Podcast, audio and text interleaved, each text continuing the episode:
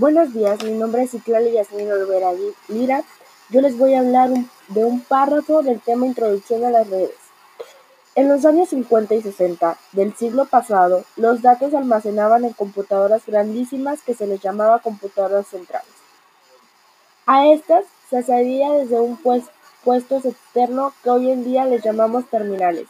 Con ayuda de una pantalla y un teclado, el puesto externo y terminal intercambiaba datos con la computadora, computadora central.